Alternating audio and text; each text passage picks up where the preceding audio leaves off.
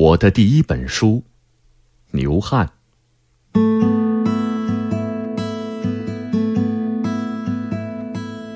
前几天，一位诗人来访，看见我在稿纸上写的这个题目，以为是写我出版的第一本诗集。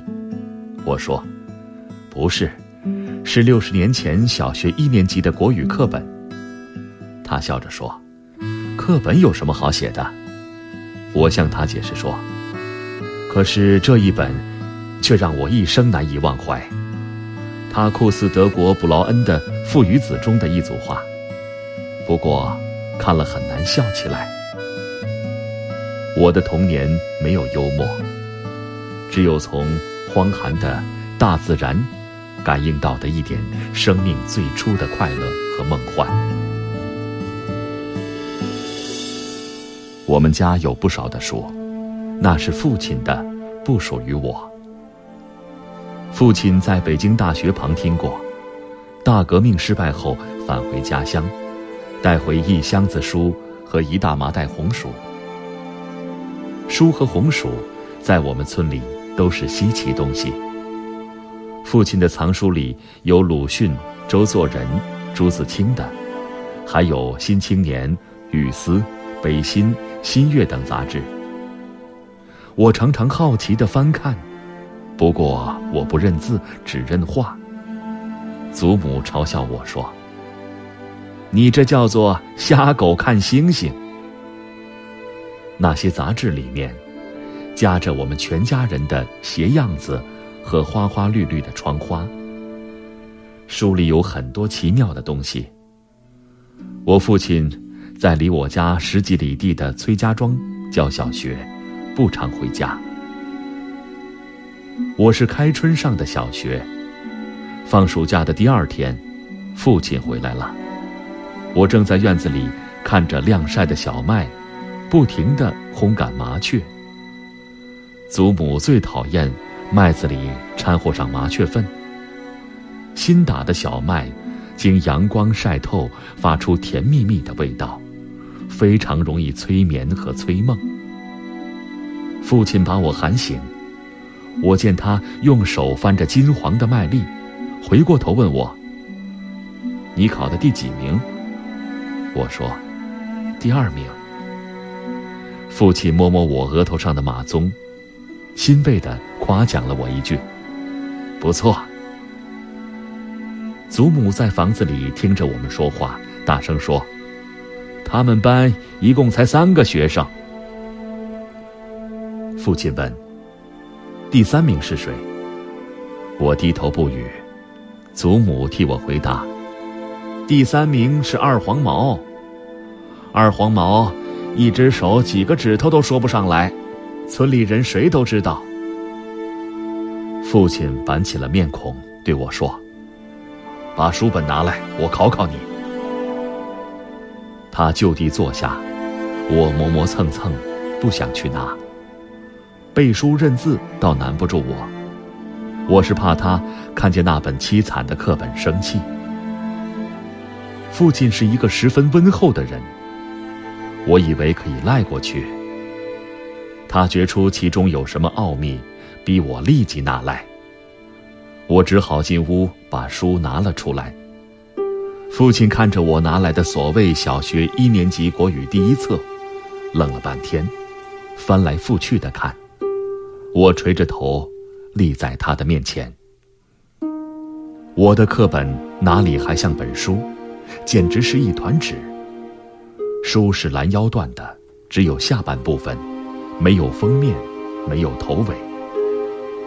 我以为父亲要揍我了，可是没有。他愁苦地望着我泪水盈眶的眼睛，问：“那一半呢？”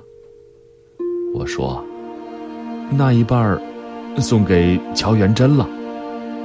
父亲问：“为什么送给他？”我回答说：“他们家买不起书，教师规定每人要有一本而且得摆在课桌上。我只好把书用刀裁成两半儿，他一半儿，我一半儿。”父亲问我：“你两人怎么读书？”我说。我早已把书从头到尾背熟了。乔元贞所以考第一，是因为我把自己的名字写错了，把史成汉的“成”字中间少写了一横。父亲深深叹着气，他很了解乔元贞家的苦楚，说：“元贞比你有出息。”为了好写，后来父亲把我的名字中的“成”改作“成”。父亲让我背书，我一口气背完了。狗，大狗，小狗，大狗跳，小狗也跳，大狗叫，小狗也叫，背得一字不差。父亲跟乔元贞他爹乔海自小是好朋友。乔家极贫穷，乔海隔两三年从静乐县回家住一阵子。他在静乐县的山沟里当厨师，脸又黑又皱，脊背弓得像个驼灯狮子。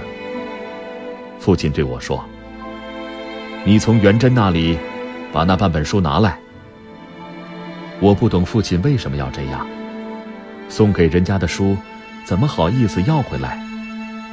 元贞把半本书交给我时，哭着说：“我妈不让我上学了。”晚上，我看见父亲在昏黄的麻油灯下裁了好多白纸。第二天早晨，父亲把我叫到他的房子里，把两本装订成册的课本递给我。父亲的手真巧，他居然把我们两个的半本书修修补补，装订成了两本完完整整的书。补写的字跟印上去的一样好看。父亲把两本课本用牛皮纸包了皮，在封皮上写上名字。元贞不再上学了，但我还是把父亲补全的装订好的课本送给他。这就是我的第一本书。对于元贞来说，是他一生唯一的一本书。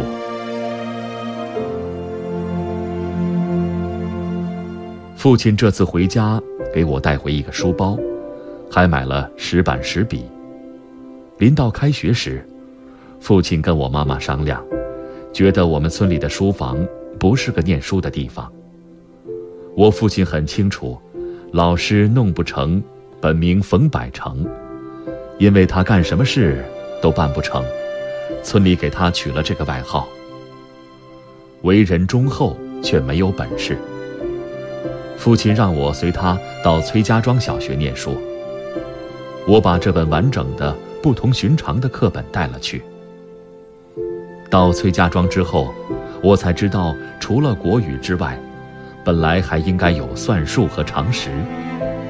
因为弄不成、弄不到这两本书，我们就只念一本国语。还应当回过头来说说我的第一本书。我真应当为他写一本比他还厚的书，他值得我用崇敬的心灵去赞美。我们那里管上学叫上书房，每天上书房，我家的两条狗一大一小跟着我。课本上的第一个字就是狗，我有意把狗带上。两条狗像小学生一般。规规矩矩的在教室的窗户外面等我。我早已把狗调教好了。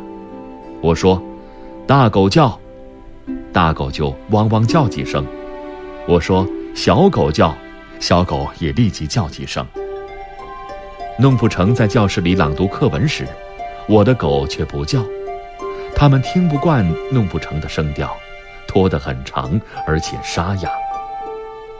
我提醒我的狗。轻轻喊一声“大狗”，它就在窗外叫了起来。我们是四个年级十几个学生，在同一教室上课，引得哄堂大笑，课没法上了。下课后，弄不成把我叫去，狠狠地训斥了一顿，说：“看在你那知书识礼的父亲的面子上，我今天不打你手板了。”他罚我立在院当中背书，我大声的从头到尾的背了出来，两只狗蹲在我的身边，陪我背书，汪汪的叫着。后来，老师弄不成，还夸我的狗聪明，说比二黄毛会念书。抗日战争期间，二黄毛打仗不怕死，负了几回伤。他其实并不真傻，只是心眼有点死。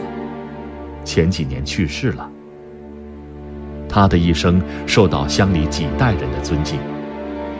听说乔元珍现在还活着，他一辈子挎着篮子，在附近几个村子里叫卖纸烟、花生、火柴等小东西。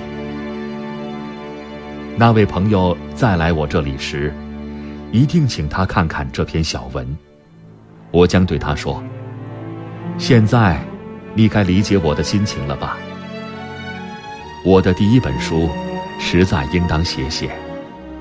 如果不写，我就枉读了这几十年的书，更枉写了这几十年的诗。人不能忘本。”